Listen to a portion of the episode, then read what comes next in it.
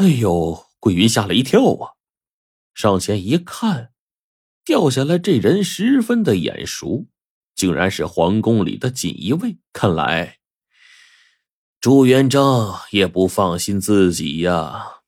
桂云这肺都气炸了，转身去取刀，周明忙把他拦住：“杀了他，你就没生路了，你全家都得死。”桂云的刀掉地上了，周明就说：“我刚才点的是迷魂香。”在我们喝的酒里呀，我已经下了解药了。这锦衣卫中了迷魂香，一时半会儿醒不了。你把他送回家，就不要声张了。他在这里出了丑，你不杀他，还给他留了面子，他怎能在皇上跟前再陷害你呀？桂云一听，只能如此了，就吩咐家人把锦衣卫用轿子送到他家里。送走了锦衣卫，周明就对桂云说。躲过了这一次，逃不了下次啊！你这病得及时吃药了。桂云就懵了，这这这病，哎，这病只怕是绝症啊！这这怎么吃药啊？药方我已经开好了。他展开了手，手心里写了一个“隐”字，隐身的“隐”。桂云就皱眉说：“你是说让我辞官归隐？”对。只是这药方缺了一个至关重要的药引子，我去找你，一定等我。周明说完，就急匆匆的走了。第二天，桂云上朝，见朱元璋啊，对自己和往常一样，看来那个锦衣卫果然没出卖自己，也就放心了。过了几天，朱元璋交给桂云一个任务。大臣何健谋反，让桂云做监斩官。何健和桂云那是一样的，也是在战场上为朱元璋卖过命的兄弟，怎么可能谋反呢？桂云这心里闷闷不乐的回到了府中，老家却有人来报丧，说桂云的父亲犯了心口痛的旧病，一口气没上来，死了。桂云是悲从中来，立刻向朱元璋报丧，说要回乡守孝。守孝是大事儿，朱元璋只好让桂云回去。监斩的事儿暂时就作罢了。桂云一路马不停蹄回到家乡，父亲的灵棚早就搭好了。桂云进去大哭一场啊！可是等到晚上，从这个灵堂后面转出一个人来，对桂云说：“我儿可好啊？”这桂云一看，嘿，竟然是他爹。桂员外就说：“儿啊，我就是那个药引子呀。”这时候，周明也从后面转出来了。恭喜恩公，终于脱身了。桂云呢，这才明白周明的苦心。可是还没等他高兴起来呢，周明又说：“眼下还有一关要过。”皇上一定会派人来，名为吊唁，实则是看令尊的生死。到时候令尊必须死过一次，才能瞒过他们。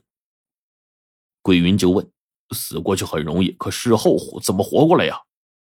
周明啊，也是叹了口气呀：“难，就难在这儿啊。”周明说：“人的膏肓两处是药力最难达到的，也是最薄弱处。如果在膏肓之间插进银针，只要分寸得当，人便和死了一样，却还有一口气在丹田，这样就能瞒得过吊唁的人。不过周明也有顾虑，这种假死维持不了多久，只能维持半炷香。过了半炷香。”人就会由假死变成真死啊！桂云心想，吊唁哪能待那么久啊？半炷香的时间够了。果然，不出周明所料，不到三天，朝廷来了快马，大太监索镇代表皇上啊前来吊唁。索镇在关前哭了几声，起身摸了摸桂员外的身子，果然是手脚冰凉啊。索镇想了想。吩咐身边的小太监点一炷香，我要好好瞻仰瞻仰老人家的仪容。这香啊，点起来了。索镇拉了一把椅子，坐在棺材旁。那香啊点燃之后，冒出来一股异香，飘满了满屋子呀。这屋子里的人闻到了香味，觉得鼻子痒痒，一忍再忍，可是最后啊忍不住了，纷纷张嘴打喷嚏。原本肃穆的灵堂，喷嚏声此起彼伏啊！桂云暗自吃惊，这一招可是够毒的呀！这种香啊，叫做贼难逃，是专门对付那些藏在暗处的人。只要闻到香味，就会忍不住打几个喷嚏。万幸的是，桂员外呀被扎了银针之后啊，就跟昏死过去一样，才没打喷嚏。又过了一会儿，锁镇点燃的这个香啊，燃烧下去了一大截，他还没有要走的意思。桂云这心呢，又悬起来了。这父亲只有半炷香的命了，锁镇要是这么耗下去的话，这怎么办呢？正在这个时候，锁镇突然张开了大嘴，来了个大喷嚏。原来呀，他刚才用的是憋气功，现在呢，那股气憋完了，他也忍不住了，开始打了个大喷嚏。哎呦，锁镇就觉得有点失礼了，干咳了一声，站起来说：“人死不能复生，桂将军节哀吧。”说罢，领着小太监就往外走。桂云赶忙就把他们送出了门。等到桂云回来，就看见老父亲呢已经坐起在棺材里了。周明就说：“好险呐！他再多留片刻，这假丧就变成真丧了呀！”桂云赶忙就给周明跪下了，谢他的救命之恩。周明就把桂云扶起来说：“你这将军呢，是当不成了，如不嫌弃。”跟我行医，治病救人吧。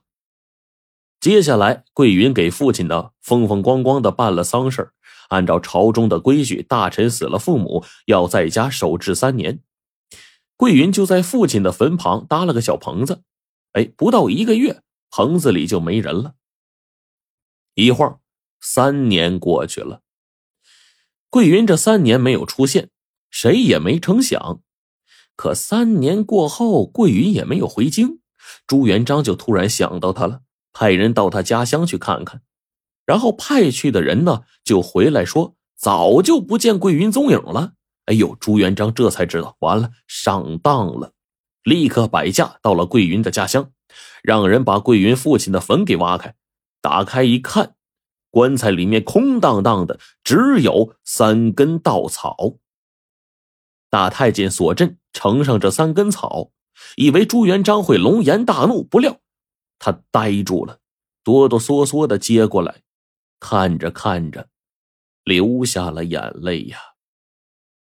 原来这三根草大有来头，当年朱元璋领着桂云、汤和、常遇春这一帮兄弟，生里来死里去的，好的跟亲兄弟是一样一样的。有一次，朱元璋提出来要和他们结拜，拜把子兄弟必须有三炷香。当时啊，兵荒马乱的，这一时半会儿连半炷香都找不到，众人就堆起一堆土来，以草为香，插上三根草棍就结拜了。现在朱元璋看到这三根草，一下子就把过去的事想起来了，想想这些年为了稳固江山。老兄弟呀，也杀了不少了，除了桂云，没剩几个了。